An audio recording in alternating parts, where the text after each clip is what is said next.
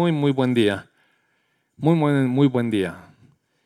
Resulta que estaba yo parado en una fila larguísima para votar porque fuimos a votar primero y yo dije, híjole, ¿de qué que se llegó hasta enfrente? Y en eso se para un señor allá enfrente y dice, los de la tercera edad por acá. Y dije, bueno, lamentablemente voy a tener que hacer uso de esos derechos. no, muy bien. Ya ve, tiene sus ventajas estar viejillo. Se me pegó, brother. No, tanto andarse juntando. Bueno, amados hermanos, ahora sí, ya en serio, vamos a orar. Vamos a orar y, y encomendar el servicio en manos de nuestro Padre. Padre, gracias por tu presencia, gracias por tu amor, gracias por tu palabra y gracias porque estás en medio de nosotros. Pedimos, Señor, que tu Espíritu Santo traiga luz a nuestro corazón y que tu palabra, Señor, siga edificando nuestras vidas para gloria tuya. En el nombre de tu Hijo Jesús. Amén.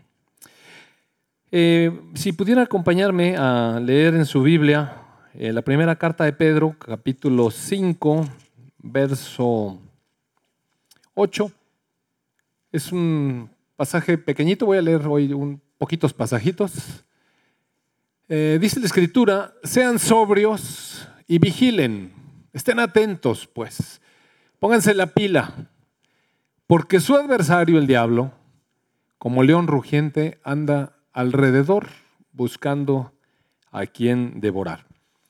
Y estas semanas hemos estado hablando acerca de nuestra batalla espiritual.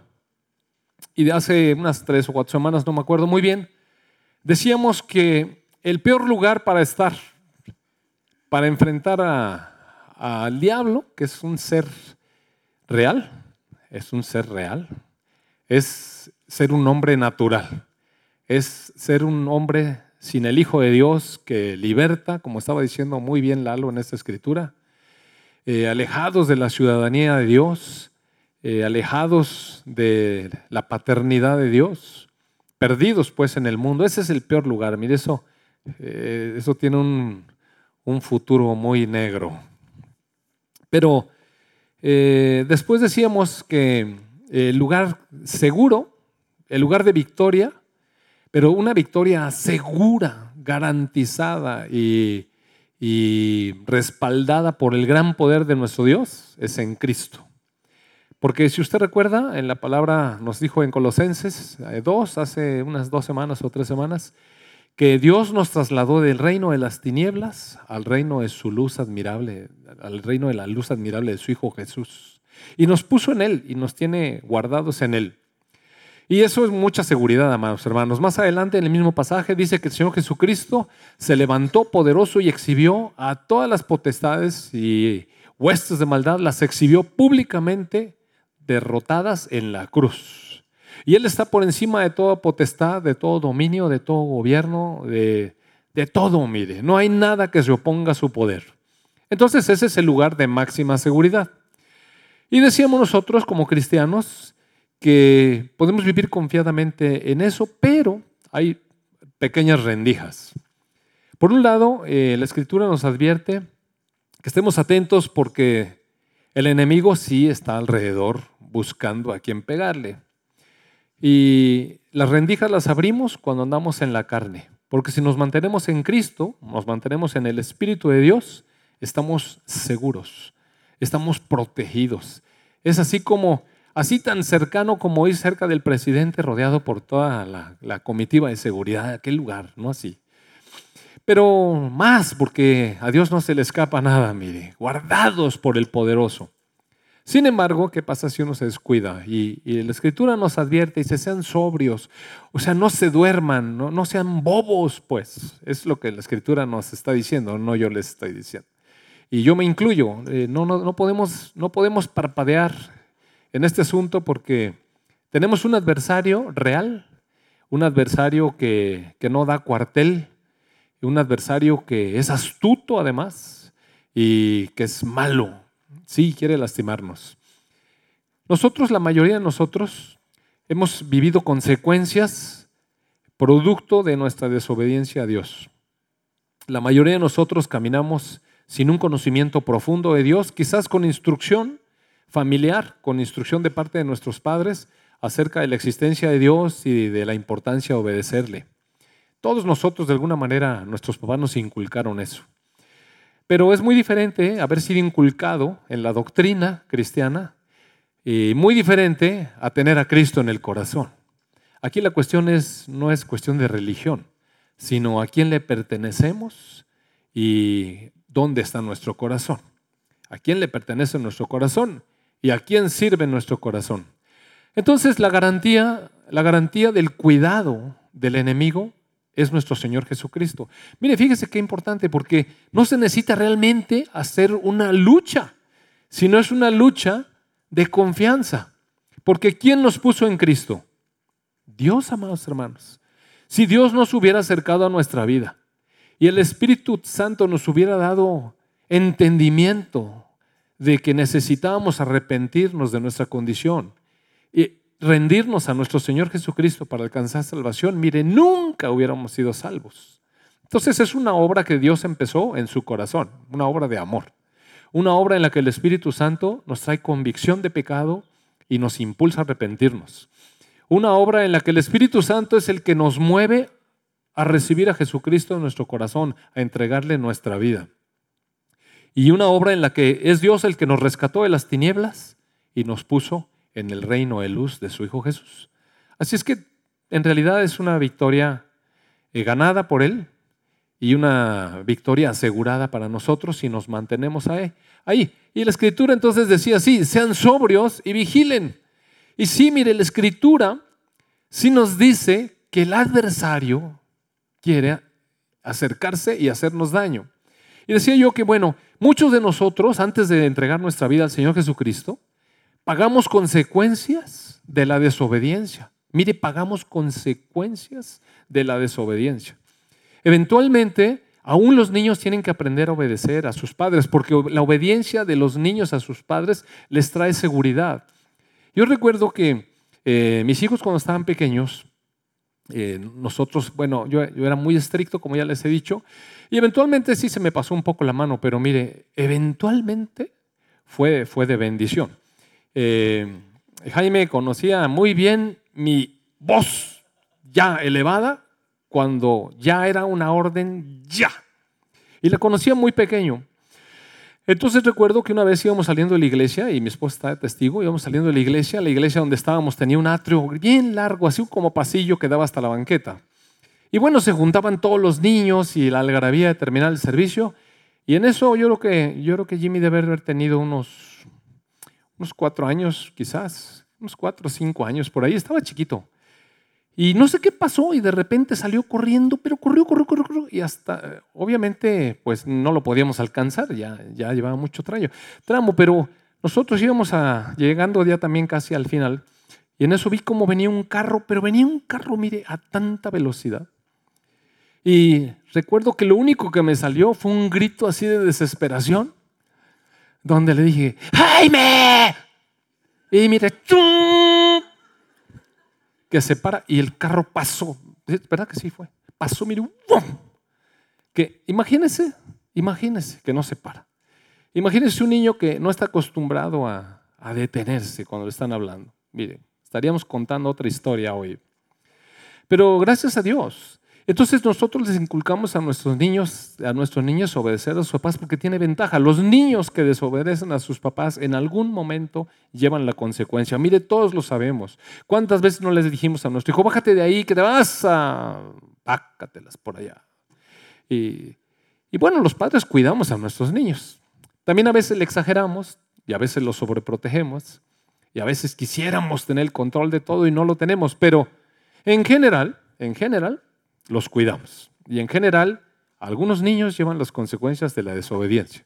Ni se diga cuando son más grandes. Alguna vez creo que les he platicado de una familia eh, de mi esposa, una, tía, una tía hermana de su, de su papá, o sea, sus primos, sus primos eh, hermanos, fueron a, a Veracruz a un velorio de un familiar de nosotros. Y entonces cuando venían de vuelta, eh, esa tía tenía cinco hijos. Y se vinieron todos en un auto compacto que tenían y su papá les dijo, se vienen atrás de mí porque hay mucha niebla, venían en la, venían en la carretera en la sierra. No sé si alguno de ustedes ha ido a las, a las carreteras de Veracruz cuando hay niebla, mire, no se ve nada, nada, nada, no se ve nada. Entonces le dijeron, vete atrás y bueno, venían muy despacio, muy despacio. Y el joven que venía en el volante del auto, de repente se desesperó y que rebasa a su papá.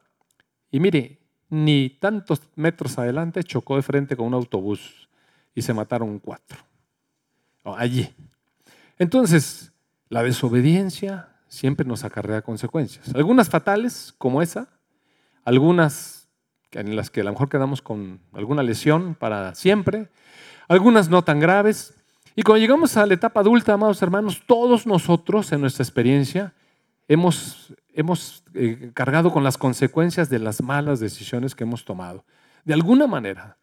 Entonces tenemos esta experiencia, nuestras decisiones nos han acarreado eh, consecuencias, digamos, lamentables o que sí, que luego lamentamos por un tiempo cuando las tomamos por nuestra cuenta. Pero también, ya una vez que llegamos al Señor Jesucristo, ¿cuántos de nosotros tenemos testimonio de testimonio de la obra de Dios en nuestras vidas cuando obedecimos la voz del Espíritu Santo. ¿Verdad que todos tenemos testimonios de esos? Todos tenemos testimonios de esos. Y nosotros tenemos un testimonio que me acuerdo muy bien. Eh, yo iba a comprar una propiedad para poner mi consultorio hace muchos años, 1994. Habíamos hecho un depósito inicial, estábamos a punto de cerrar la operación. Ese día era el día de, bueno, el día siguiente era el día de cerrar la, eh, firmar ahí la, el compromiso, notariado, no sé cómo se llama eso. Y en la noche mi esposa empezó a tener mucha inquietud y me decía que no tenía paz. Y habíamos, mire, de verdad que no creo que fue un arranque. Habíamos preguntado a unas personas, les habíamos preguntado su opinión a otras, teníamos, habíamos platicado mi esposa y yo. No fue producto de, de que yo me empeciné ahí. Pero justo esa noche mi esposa me dijo, no tengo paz, José. No tengo paz en que hagamos esto. ¿Cómo que no tienes paz? Le dije, mañana es eso. Y empezamos a, platicar y se nos fueron como 12, 3 horas, mismas que yo traté de convencerla con buenos argumentos de que era una muy buena propiedad, estaba a buen precio, la podíamos subarrendar y podíamos pagarla, pues. Y cuando terminé todo mi rollo, me dijo mi esposa, pues no sé, pero yo no tengo paz. Entonces, Dije, bueno, pues vamos a orar. Oramos y cuando terminamos de orar, ¿qué cree que pasó? Que a mí se me quitó la paz. Entonces dije, uy. Entonces al siguiente día lo que hice fue ir y cancelamos la operación. Claro que pues, la gente se enoja y a veces le pregunto, ¿pero por qué? Pues, no sé, Dios me dijo. Y yo, no, no le diga eso a la gente, ¿no? ¿Cómo que Dios le dijo? Bueno, total, cancelamos, se enojaron, perdimos dinero, perdimos dinero. ¿Y sabe qué? Eh, ese día sentimos que debíamos de pagar un, un adeudo de un vehículo que habíamos sacado a crédito, entonces fuimos y pagamos y nos quedamos sin dinero. ¿Y sabe qué pasó? Al día siguiente la devaluación, mira, Y compañeros míos que debían dos mil pesos de un auto en, una, en las agencias, sus deudas a 8 mil, a 10 mil, y nadie casi podía pagar. ¿Se acuerdan ustedes de ese desastre? Bueno, no teníamos bola de cristal, ni le hacemos a la profecía, solamente escuchar la voz del Espíritu, mire. Escuchar la voz del Espíritu, porque Dios está al pendiente de nosotros y nos guía. Pero nosotros podemos empecinarnos, amados hermanos. Y eventualmente Dios que todo lo conoce y nos pone en el corazón la inquietud, porque Dice que el Señor Jesucristo es el pastor y conoce a sus ovejas y les habla. Y las ovejas conocen la voz de su pastor y a veces le obedece. A veces. Y bueno, esa vez, mire, yo hice así. Y claro, ya se imaginará mi esposa, ¿verdad? Te lo dije. Dije, pero te hice caso. Ah, la verdad es que pienso que el Señor la usó como un instrumento y fue muy bueno escuchar, orar y después yo sentí esa convicción también. Entonces, eh, tenemos buenas decisiones, buenas consecuencias, buenos efectos, malas decisiones, nos vamos por nuestra cuenta y a veces cargamos con unas consecuencias tremendas, unas a corto plazo, otras a mediano plazo y otras para toda la vida. Entonces, eh, el Señor nos advierte. Esta, esta carta es la carta de Pedro a la iglesia. Es la carta de Pedro a la iglesia. ¿Y qué le dice Pedro a la iglesia? Sed sobrios, sed sobrios y vigilen, estén atentos, porque si hay un adversario y es peligroso y está buscando intencionadamente devorar. Pero nosotros ya dijimos en, reuniones anteriores que en Cristo está nuestra victoria. Si me acompaña, por favor, a la carta de Santiago, está ahí unas cuantas páginas hacia atrás. En el capítulo 4, eh, dice en el verso 7, este Fabri, ah, sométanse pues a Dios, resistan al diablo y huirá de ustedes. Mire, ¿quiere ver la clave de un diablo amenazante de su vida? Está en un solo versículo. Decía mi abuelita, dice, pues haz como Dios manda, me decía. Y era una frase así media popular, pero esta frase dice lo mismo y es bíblica. Sométete a Dios, sométete pues a Dios, resiste al diablo y va a huir de ustedes. Antes de que tuviéramos al Señor Jesucristo en nuestro corazón, si usted recuerda, nuestra libertad estaba cautiva. La verdad es que éramos esclavos del pecado y cuando venía la tentación, ¿cuántos de nosotros nos podíamos resistir a la tentación? Así, ¿cuántos de nosotros? Era difícil, mire. Cada uno de nosotros tiene un talón de Aquiles, cada uno de nosotros tiene un punto débil. Y mire, el enemigo lo conoce, amado hermano. Lo conoce. No todas las personas tienen debilidad por el alcohol, no todas. Hay personas que de plano no les gusta el alcohol. Hay personas que nunca han fumado en su vida. Hay personas que nunca le entraron a la droga. Hay personas que nunca se metieron en una relación ilícita. Y, puedo decir muchas cosas, pero hay personas que han ido cayendo en diferentes pecados o inmoralidades o faltas o flaquezas, como quiera escuchar. Y el diablo sabe, mire, la persona que le gusta el alcohol es mucho más proclive a una tentación donde le pone una botella enfrente que a alguien que no le agrada. Y si alguien nunca ha fumado y le molesta mucho el tabaco, pues obviamente no crea que el diablo va a llegar ahí con el vaquero de Marlboro y le va a seducir. No, a lo mejor la seduce el vaquero, pero no el cigarro. Entonces, cada uno de nosotros tenemos una debilidad y el diablo sabe por dónde es. El diablo sabe. Y, en la actualidad a veces eh, los cristianos no, no somos sensibles a esto, no, no, no estamos sobrios y no estamos velando. ¿Cuál es su debilidad? A lo mejor en la actualidad su debilidad es ponerse a revisar su face en la noche. Y ya cuando está cansado y ya debe de dormirse, saca su tabletita y se mete una hora y media ahí dándole al dedo hasta que le sale ampolla. Oiga, es increíble, es increíble que los médicos vemos enfermedades como el túnel del carpo porque la gente le está haciendo así al teléfono. Es increíble, mire. Una enfermedad nueva que no había cuando no había teléfono celular. Entonces, eh, si hay, hay debilidades que tenemos y el enemigo nos distrae. ¿Qué tal si invirtiera, por ejemplo, esa hora y media en leer la palabra, en orar juntos o en yo qué sé? Cada uno tenemos nuestras debilidades. Claro, estamos en Cristo, ya no tomamos, ya no fumamos, más o menos nos portamos bien, ¿verdad? Controlamos nuestros pensamientos, pero todavía tenemos debilidades, mire. ¿Qué tal cuando llega la canasta del pan? Está usted allá adentro de su casa no, Señor, ahora sí, yo sé que no me estoy cuidando. Mi cuerpo es templo del Espíritu Santo. Voy a dedicarme esta semana. Ahora sí me voy a poner a hacer ejercicio y no voy a estar comiendo mugres. Y está usted ahí con la escoba y de repente se oye afuera. Pan. El pan. ¿No le ha pasado?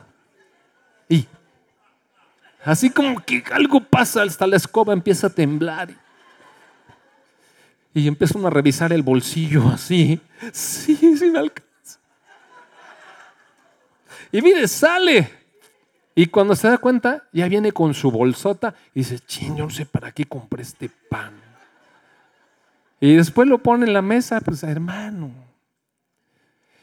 Pero estoy jugando un poco. Pero la verdad es que nuestra, voluntad estaba cautiva. Nuestra voluntad está cautiva. Ni siquiera nos dábamos cuenta que éramos cautivos de nuestras debilidades. Hasta que llegamos al Señor Jesucristo.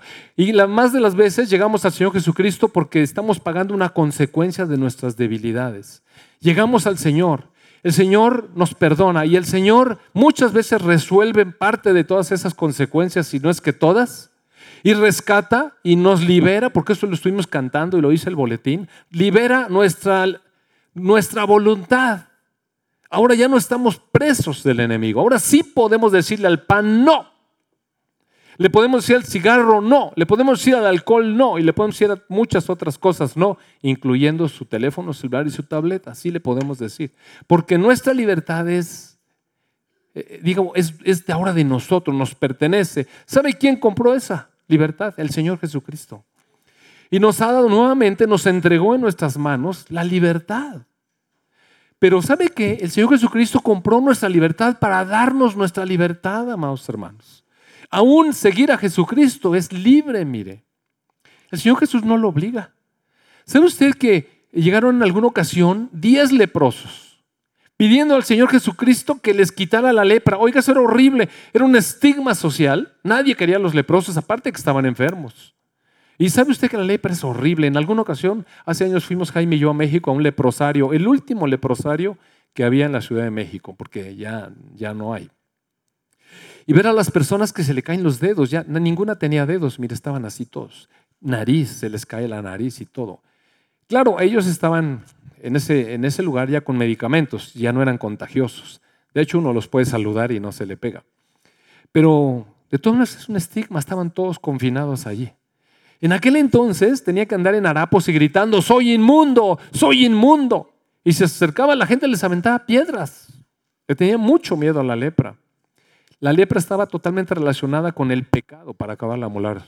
En Israel, cuando alguien era leproso, decían, es un pecador inmundo. Es inmundo, está mal delante de Dios. Entonces, qué enfermedad, amados hermanos. Entonces, imagínense, viene el Señor Jesucristo y la, y la gente empieza a escuchar que hace milagros que sí sana a los enfermos, que levanta muertos. Y entonces, pues acercan unos leprosos, así en grupo, y, el Señor Jesús los recibe, eran, eran este, en parte de Israel, pero alguno era samaritano. Pero ya, pues en la bola ya de los leprosos, pues ya da igual de qué nacionalidad. La cuestión está en que el Señor Jesús los, los envía y, y sanan todos, los manda con los sacerdotes para que revisen Oiga, sanos todos, sanos todos. Y regresa uno. Regresa uno. Mire, Dios a veces nos, nos ama y nos hace un favor y nos toca nuestra vida. Tenemos un Dios que sigue siendo amoroso, hace llover sobre justos y sobre injustos. Y nos da de comer a todos. Y, amados hermanos, solamente uno regresó. ¿Y sabe por qué regresó? Porque Él quiso. O sea, regresó en una absoluta libertad a darle las gracias, a darle la gloria, a adorarlo. ¿Y los otros nueve? Dijo el Señor Jesús. ¿No eran, ¿no eran diez? ¿Y los otros nueve? Le preguntó. Entonces, mire, el Señor Jesucristo nunca obliga a nuestra voluntad, amados hermanos. Somos absolutamente libres para adorarlo. Somos absolutamente libres para rendirnos a Él y somos absolutamente libres para seguir caminando según nosotros queremos. Aquí la escritura nos dice, sométanse pues a Dios, resistan al diablo y él huirá de ustedes. ¿Cómo se puede resistir al diablo? Pues porque ahora somos dueños de nuestra voluntad. No estamos como estábamos antes. La palabra nos dice, sométanse a Dios. En algunas versiones dice, humíllense delante de Dios resistan al diablo, opónganle resistencia y huirá. Mire, tenemos una victoria tremenda. Lo único que necesitamos es estar cerca de nuestro papi y decirle al diablo no. ¿Y qué promete la escritura? ¿Una tremenda batalla? Mire, ¿qué promete? Es que sabe que a veces veo, de veras, a veces veo a los hermanos cristianos y les pregunto, ¿cómo estás? Unas luchas tremendas. ¿Qué luchas? O sea, ¿qué, pues, ¿qué es eso? ¿Qué, ¿Qué luchas? La escritura dice, sométete a Dios resiste al diablo y él va a huir. ¿Sí entiende? Huir. Lo único que necesitamos es resistirle. Acabamos de cantar, pasamos por los desiertos, firme estoy. Y si me mantengo firme y le digo que no, tengo la garantía de parte de Dios de que el diablo va a dar vuelta y se va a ir. No se necesitan los grandes pleitos, amados hermanos. Se necesita la grande obediencia. Eso sí se necesita. Y luego dice la escritura en el verso 8, acérquense a Dios y Él se acercará más a ustedes. O sea, es así cosa como de compañerismo, como de, como de querer tener relación, como de querer tener relación. La amistad se da a través de la relación. ¿Y cómo podemos tener una buena relación con nuestra esposa si no tenemos esta, esta, este tiempo? Eh, les he platicado a algunos de ustedes que cuando nosotros empezamos nuestra, nuestra vida en el Señor Jesucristo, una vez el pastor donde, donde asistíamos en la iglesia nos invitó a un retiro a muchos matrimonios, todos los que estábamos sirviendo como líderes de iglesias en el hogar. Nosotros teníamos bien poquito tiempo en la iglesia, pero yo sentí siempre una, un, un llamado fuerte de Dios a abrir mi casa para tener una iglesia en el hogar. En esa iglesia el pastor nos decía qué es lo que teníamos que decir. Entonces teníamos una reunión el miércoles y nos decía, hoy van a hablar de esto. Entonces teníamos la reunión el viernes y lo único que había que hacer era decir lo que dijo el pastor, que había que decir, entonces no estaba tan difícil. Y bueno, ahí todos opinaban y se enriquecía la cosa. Entonces no era tan difícil, pero este grupo de personas que servíamos, abriendo nuestras casas, nos invitaron a un retiro en, una, eh, en la isla del Padre, Oiga, reservaron un lugar bellísimo y muy, muy hermoso. Era una buena, era una buena convivencia. Pero resulta que hicieron un jueguito, el jueguito ese de que se salgan los esposos y a ver, di qué cinco cosas te gustan y ahorita vamos a preguntarle a tu esposo y... Ah, ese fue el peor jueguito que he jugado. De veras, porque no me sabía nada. Y todos le atinaban de repente a una, a dos, así como México en el fútbol, ¿no? De repente un gol o un empate, algo, pero yo de plano así, fatal, fatal. Y claro que todos se rieron, pero mi esposa se sintió.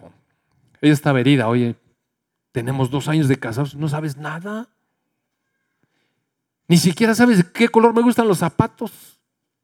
Yo dije, pues es que tienes de todos los colores y yo pensé que te gustaban todos. Total, de veras, mire, mal. Entonces el pastor me llamó después y me dijo, mira, ven, ¿sabes qué? La verdad, la verdad es que tú necesitas dedicarle un poco de tiempo a tu esposa. Y por indicación del pastor, dijo, invítala un día y, y, oye, váyanse a desayunar, ¿no? Tenemos 33 años, mi esposa y yo, yéndonos a desayunar. Y, a conocernos, oiga. Porque mira, aquí dice, acérquense a Dios y Él se acercará a ustedes. Nosotros le hemos entregado nuestra vida a Cristo.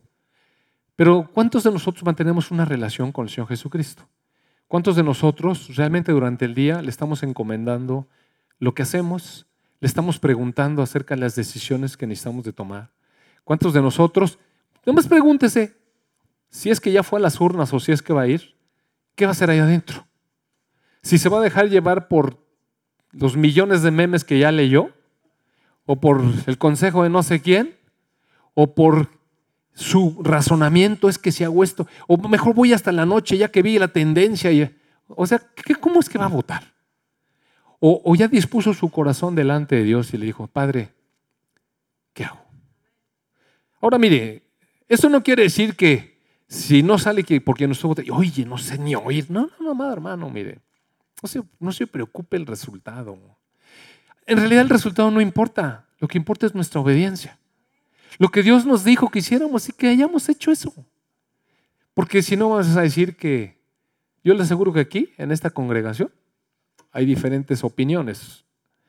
Y entonces, ¿qué va a hacer Dios? Los de este lado de un color, los de este lado de otro color, este no, no se han definido. Bueno, pues, ¿qué se trata? Miren, no importa. Nosotros estamos confiándole nuestra nación al Padre y le estamos confiando nuestra voluntad al Padre. Y si el Espíritu Santo nos pone algo, amado hermano, con toda libertad. Y no se preocupe. Mire, lo importante es que usted obedezca eso. Y no lo demás. No lo demás. Entonces, eh, acérquense a Dios y Él se acercará. Se trata de una relación, se trata de escuchar al Señor en cada momento, en cada situación. Si estamos pecando, la Escritura nos dice, límpiense las manos. Estás pecando, límpiate las manos. Deja esa cosa. Los que están de doble ánimo, los que, los que tienen un pie en el mundo y otro, otro en la iglesia, y, un, un pie en las tinieblas y otro en la luz, o no sé cómo llamarle, pero ni aquí ni allá. Si, nosotros somos de esos, dice la palabra, purifica tu corazón. O sea, ya no lo... Un corazón puro, mire, es un corazón que no tiene contaminantes. ¿Sabe usted que casi todos los minerales, el oro, la plata y todos esos minerales son bonitos? No son puros. Pero si uno los pone en el horno y los calienta y los, los funde, pues entonces la impureza se va para arriba y lo puro se queda abajo. El oro es más denso y sale toda la impureza y luego nomás se le quita así como con colador. Entonces el oro fino es aquel que fue purificado con fuego. Lo que está diciendo es que no debemos de tener esos contaminantes en nuestro corazón. A veces nuestro corazón sí quiere a Dios y sí tenemos un poco de intención, pero no estamos dispuestos a soltar cosas. Y hay cosas que necesitamos soltar en nuestra vida de verdad. Mire, esta predicación es muy fácil. Dice el Señor, vigilen, sean sobrios, estén atentos. ¿Tienes cosas en el corazón? ¿Tienes pecado? Suéltalo. ¿Tienes cosas en el corazón que te están contaminándote? Purifica tu corazón. Porque todo esto es, amados hermanos, delante de Dios. Es delante de Dios. Y la palabra nos está llevando, mire. En el verso 10 dice, humíllense delante del Señor y Él los exaltará. Fíjese muy bien, humíllense y Él los exaltará. La palabra humillar es una palabra que de entrada así no nos agrada mucho. Porque ¿quién de nosotros no se ha sentido humillado? ¿Nunca, nunca se han sentido así como humillados? Mira, a veces desde niños nos sentimos humillados. Yo me acuerdo cuando andaba yo jugando en la calle, todo mugroso, así que escurría el sudor y con la pelota y el entusiasmo. Y yo me creía, no sé, un, un jugadorazo y me creía entre mis compañeros que así, ¿no? Nice. Había hecho mi imagen, ¿no? Y de repente salía mi mamá y empezaba a gritar con esa voz tipluda. Y me sentí humillado por sus gritos. Y le decía, mamá, no me grites en la calle así. Pues es que te estoy hablando. No, no, no. Entonces mejor me acuerdo. A ver, ¿qué quieres? y mire, son cosas que a uno se le hacen normales, pero ¿sabe que a los niños sí les molesta? A los niños sí les molesta y sí los humilla. Y si los regaña uno enfrente de sus compañeros, hombre, peor. Entonces, son pequeñas heriditas en el corazón y que nos va dejando la sensación de que humillaciones, no. Humillaciones, no. Ya cuando somos más grandes, oiga que alguien nos diga en público una, una situación así humillante. ¿Sabe que cuando estaba medio adolescente, había una muchacha que me gustaba ahí? No te he contado eso, Car, pero no le. Me gustaba una muchacha ahí por la calle y entonces este, mi papá me prestó el carro y la invité, que si me acompañaba un café. Y en ese momento llegaron dos amigos de su hermana y obviamente yo era un chaval, ¿no? De haber tenido unos 17 años, 16. Y aquellos ya pintaban bigotes y barba, entonces eran unos chavos de, de 20 por ahí. Y se nos pegaron y sí, vamos todos. Entonces, de convertirme en el conquistador, acabé siendo el chofer de todos. Y nos bajamos en el café y estábamos todos en una mesa y empezaron a, pedir ahí lo que se pedía. Había música en vivo, pues cosas que de los chavillos eran esos cafés eh, cantantes que empezaban a, a, hacer en la Ciudad de México algo así como atractivo. Y sabe que de pronto vino un mal olor, de eso, pues no sé, un mal olor. Y entonces estos dos chavos grandotes dijeron, ¿qué pasó? ¿Ese es tu perfume o qué? Cierra las piernas, me dijeron. Y mire, las dos chavas, mire, suena chistoso, pero ¿sabe cómo me sentí? Este, las dos chavas se atacaron de la risa y yo me sentí lo más humillado posible. ¿Y qué estoy haciendo aquí con este par que no tengo la suficiente fuerza de pararme y ponerle un buen moquete a uno de los dos? Porque estaba muy desventajosa la cosa. Pero a partir de ese momento, la verdad ya no la pasé nada bien. Yo lo que quería era irme a mi casa. Pensándolo bien después, me debía haber levantado, me debía haber ido a mi carro y dejarlos ahí. Eso es lo que debía haber hecho. Pero ni tuve el valor, ni tuve la fuerza, ni tuve la inteligencia para hacerlo y me sentí tan humillado. Tanto que ya nunca quise volver a ver a esa muchacha, nunca. O sea, me sentía mal, muy humillado. Entonces la humillación es una mala palabra. Siempre nos trae mal recuerdos, unas malas sensaciones. ¿Por qué la palabra nos dice que nos humillemos delante de Dios? ¿Sabe que hay una acepción dentro de la definición de humillar? Que, bueno, sí explica todas estas cosas, donde dice que humillar es avergonzar a una persona o hacerle perder su dignidad delante de otras. Eso es humillar. A veces los hombres humillamos a las, a las esposas o a veces las mujeres nos humillan a los esposos cuando no nos respetan delante de otras personas. Y, si hay vergüenza, o nuestra autoestima se lastima, o nuestra dignidad se siente pisoteada. Pero hay una acepción de la palabra humillar que significa abatir el orgullo. Mire, fíjese bien, porque esta me llamó la atención, dije. Abatir el orgullo es humillar. Es como cuando uno dice, ¿cómo es posible que Inglaterra haya caído humillada delante de X? No, porque se supone que es la potencia. Y entonces el orgullo de la potencia pisoteado por otro jugador. Y cosas así. Pero abatir el orgullo, amados hermanos, es muy importante. Mire, de esto se trata la clave cuando el enemigo mete cosas sutiles en el cristiano. Y es donde tenemos que estar muy atentos. Mire, fíjese bien, Humíllense delante del Señor y Él los exaltará. Si nos regresamos a 1 Pedro 5, ahí donde estábamos, yo leí en el verso 7, en el verso 8, leí, sean sobrios y vigilen, porque su adversario, el, diablo, anda como león rugiente, buscando alrededor a quien devorar. Pero mire de dónde viene este concepto. En el verso 5 eh, Dice, igualmente jóvenes, jóvenes, estén sujetos a los ancianos. Y no quiere decir a los ancianos de la iglesia, sino a las personas mayores. Todos sumisos unos a otros. Todos sumisos unos a otros. ¿Sabe que eventualmente nosotros podemos recibir de los jóvenes también alguna exhortación, alguna palabra de ánimo? Y debemos de darle a nuestros jóvenes a veces un lugar. A veces nuestros hijos nos daban unas exhortadas bien buenas. Eh, teníamos una vacación anual. Y en esa vacación anual íbamos a las tiendas, comíamos, divertíamos, la alberca y todo el rollo, pero mis hijos sabían, ya sabían, que un día en la noche iba a haber reunión familiar. Y entonces los juntaba a todos. A ver, híjole, ya venía la reunioncita familiar. Pero esa reunioncita era decir, a ver, ¿cuánto, qué calificación me pones como papá? ¿Se acuerdan, no? ese rollo. Y al principio no se animaban, pero luego ya agarraron confianza y fui bajando del 9 al 8, al 7, al 6. Sí, después ya agarraron una confianzota, ¿no? Teníamos una relación. Y, y decían, pues esta vez tienes un buen 7. no, en serio, de verdad. Entonces yo empecé a preguntar que por qué. Y mire, ese era el tiempo para decir lo que quisieran lo que quisieran. Podían decir lo que quisieran. Algunas cosas eran dolorosas, hermanos. Algunas cosas eran dolorosas, pero ¿sabe qué había que escuchar? Porque sí tenían cosas que decirnos que eran verdad. Y había que ser sumisos con los hijos. Y tomar su palabra y sabe qué enmendar, porque a veces Dios nos habla a través de eso, mire. ¿Cuántas veces ha hecho ese ejercicio? ¿Cuántas veces han hecho ese ejercicio? Así, sinceramente. ¿No han hecho nunca ese ejercicio? Qué bueno.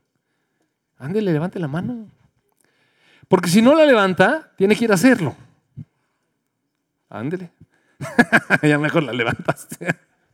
sí, hay que, hay que ir a hacerlo, mire. Ponerse delante al hijo, hijo, ¿cuánto tengo? Y aguántese, mire. No vaya con expectativas. Le voy a preguntar y me va a decir 9.5. No diga. No vaya, no vaya con expectativas. Ni siquiera vaya con ese ánimo humilde de decir, seguramente va a decir que un 8 y me va a decir que lo que me falta es darle dinero. No, no, no, mire, no vaya con expectativa. Espérese un buen 6 o un buen 4. Y luego escuche. Y luego sea sencillo y humilde. Y escuche. Escuche con el corazón de verdad, delante de Dios. Escuche a Dios, pues. Escuche a Dios porque tiene mucho que decirle a través de su hijo. Nunca lo ha hecho con su esposa. ¿Cuántos varones han hecho con su esposa eso? Así. A ver, qué poquitos hombres han hecho esa valentía. Amado hermano, le sugiero que se ponga toda la armadura del Señor. No, mire, la verdad, la verdad, ármese de valor y vaya con un corazón dispuesto y busque un tiempo con su esposa y dígale, ¿qué calificación me pones como esposo? Y espérese una respuesta, mire.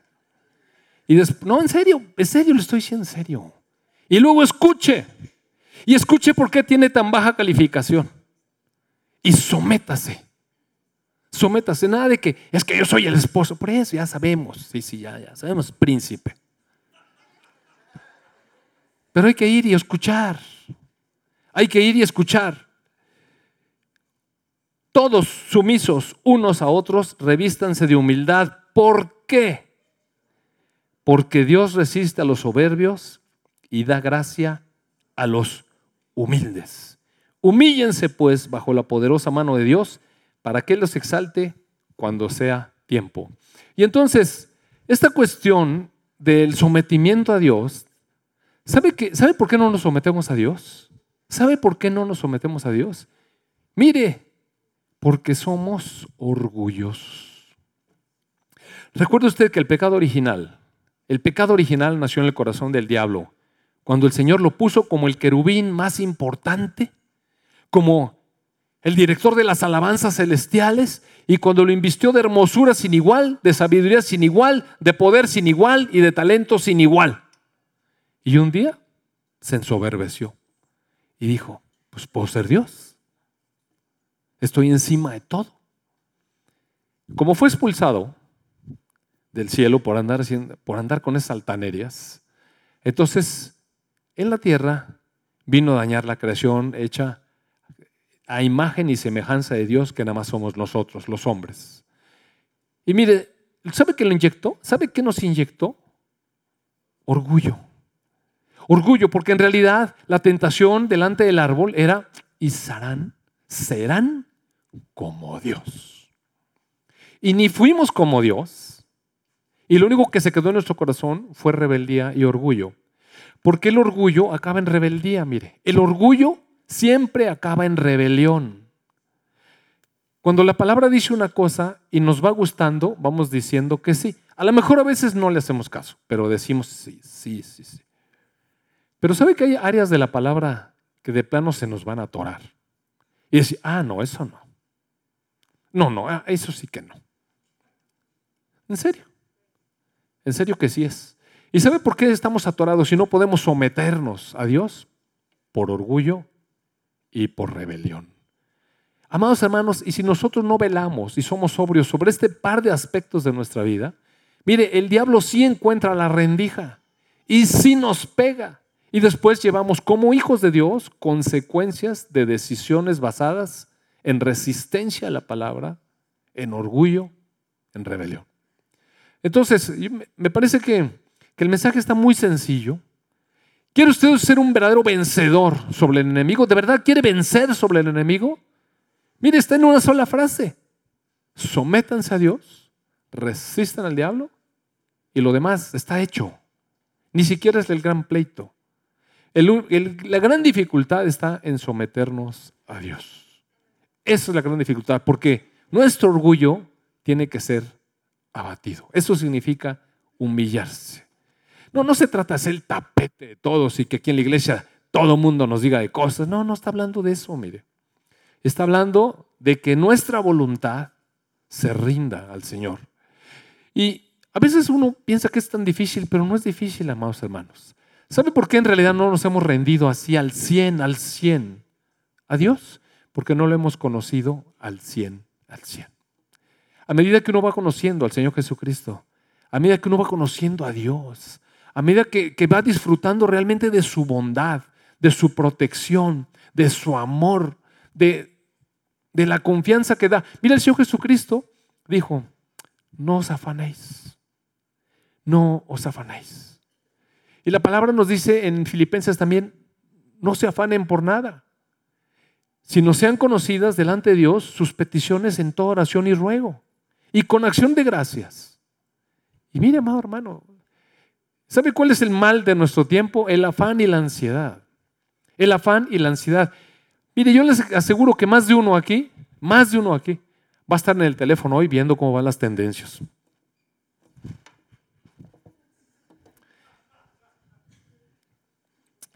No está mal tener interés. Yo le quiero decir, creo que debemos de tener interés en algunas cosas. Debemos estar al pendiente de cosas. Yo no soy un desinteresado, sí, me interesan las cosas. Y me, parece que debemos de ser personas informadas y tener información de buenas fuentes. Eso es una cosa. Pero es muy diferente eso y tener ansiedad. Ansiedad es una sensación de inquietud por lo que no tenemos certezas. Es como un miedo a algo que no logramos identificar qué es. Eso es ansiedad. La gente que está así, mire, yo me he agarrado a mí, yo me he agarrado así. Y de repente, pues, ¿qué onda? Pues qué mordedera de uña traigo. Y entonces voy con el Señor, enseguida voy con el Señor. Señor, no tengo paz. Algo me trae ansioso. Nada más mire, es cosa de meterse unos minutitos con Dios y empezar a, a pensar en Él, en su majestad, en todo cómo lo hace tan hermoso. ¿Sabe qué? Hace como dos años me compré un libro. Un libro es la mejor edición ilustrada, así de este tamaño. Es la mejor edición ilustrada de fisiología humana. Oiga, es que es maravilloso, mire. A veces me doy una escapadita ahí cuando mi esposa está haciendo la comida o algo y me siento en un silloncito reposet que tengo en una oficina privada en mi casa. Me encierro y solamente leo que le un texto de menos de un cuarto de hoja. Y tengo con eso para acabar de la grandeza de Dios, mire. Así nada más de leer eso digo, wow, eres tan maravilloso. O si no, le cambio a la televisión a un programita de estos de, en la naturaleza donde ponen los animales y digo, wow. O voy al universo, wow. Es increíble, de verdad. Es increíble. Eh, un amigo me recomendó escuchara yo unas, unas pláticas de un sacerdote que se llama Híjole, ¿cómo se llama este señor? Bueno, se apellida Carreiras. En realidad, él, él es, un, es un sacerdote jesuita que es un astrofísico. Él es astrofísico en realidad. Y, sabe, oiga, un montón de astronomía de, y de biología y de física, de física, sabe un montón. Y entonces a veces cuando voy en el auto, este, abro mi teléfono y ahí lo conecto al audio ¿eh? y le pongo la ciencia y la resurrección. ¿Y sabe qué? Habla tantas cosas de la física tan súper interesantes, súper interesantes. Entonces me bajé el otro día y me dice mi esposa, pues ¿qué vienes haciendo? Porque me bajé bien picado, ¿no? Entonces viene el teléfono caminando en la calle así para no tropezarme. Y, y mi esposa me estaba viendo ahí afuera, así. Y me dicen, deja eso. Y le dije, mira lo que vengo oyendo. Y en eso dice, el carbono tiene seis átomos de no sé qué. entonces dice mi esposo, estás bien loco. Pero amados hermanos, mire, es que si usted se pone a ver eso, lo que usted lea, mire, lea bioquímica, lea física, lea biología, lea histología, lea lo que sea. Levante los ojos y vea al cielo. Y, vaya a las profundidades de la tierra o del mar, donde sea, mire, Dios está y nos maravilla. ¿Cómo cree que el Dios que hizo todas esas cosas de una manera tan portentosa y tan dedicada y tan delicada, no va a estar al pendiente de nuestros problemas, amados hermanos? Eso, mire, me da tanta paz, tanta paz, así, tanta paz, que con un ratito que me conecte con eso, ya se me quita la ansiedad. Y el problema ahí está igualito, déjeme decirte. No creo que porque me pongo a leer cinco minutos de fisiología se acaban mis problemas. No se acaban mis problemas. Lo que se me acaba es la ansiedad, porque confío en el Dios que hace todo tan maravilloso. Entonces la invitación es, amado hermano, desarrolle una relación cercana con el Señor Jesucristo. Mire, métalo en todos sus pensamientos, en todas sus meditaciones, métalo en medio de sus ansiedades, métalo en medio de sus aflicciones, de su enfermedad, métalo en medio de todo, ahí está siempre, mire. Siempre, tenga una relación con Él, mantenga la comunión con Él, siempre, siempre. Y, cada vez que lea la palabra, mire, leer la palabra es maravilloso. De pronto el Señor le va a decir, haz esto. ¿Y qué, qué va a hacer, amado hermano? Dígame, ¿qué va a hacer con la libertad que el Señor Jesucristo compró para usted? Ser como ese, como ese leproso que una vez que se arregla el problema, adiós, ahí te ves. Nos vemos al próximo problema. Mire, desafortunadamente muchos cristianos así viven. Se ven con Cristo en el próximo problema. ¿Cómo cree? ¿Cómo cree? Qué diferente es venir, Señor. Hoy recibí, hoy recibí de tu gracia esto. Estaba preocupado. ¿No le parece a usted un milagro que cuando está uno todo preocupado y ansioso, se conecta con Dios y en cinco minutos tiene paz? ¿No le parece eso maravilloso? ¿Sabe cuánto le costaría en consultas con el psiquiatra? No, le estoy diciendo de verdad, ¿eh? Le estoy diciendo en serio. ¿Sabe cuánto cuesta quitar la ansiedad en la gente? ¿Sabe cuánto? Las horas ir con el psiquiatra, ir con el psiquiatra para que a la tercera o cuarta consulta le diga, le vamos a prescribir un ansiolítico. Cinco minutos con el Señor. Y adiós ansias. Eso es, una, eso es un milagro. Y gratis. Vamos a darle gracias a Dios. Amado Padre, gracias porque tu palabra nos enseña que nuestra batalla espiritual es tan sencilla. Te pedimos perdón porque nuestro orgullo y nuestra rebelión nos mantiene a veces fuera de tu voluntad y andamos pagando las consecuencias, Padre. Perdónanos, Padre, perdónanos, perdónanos. Señor, queremos, queremos tomar tu palabra hoy.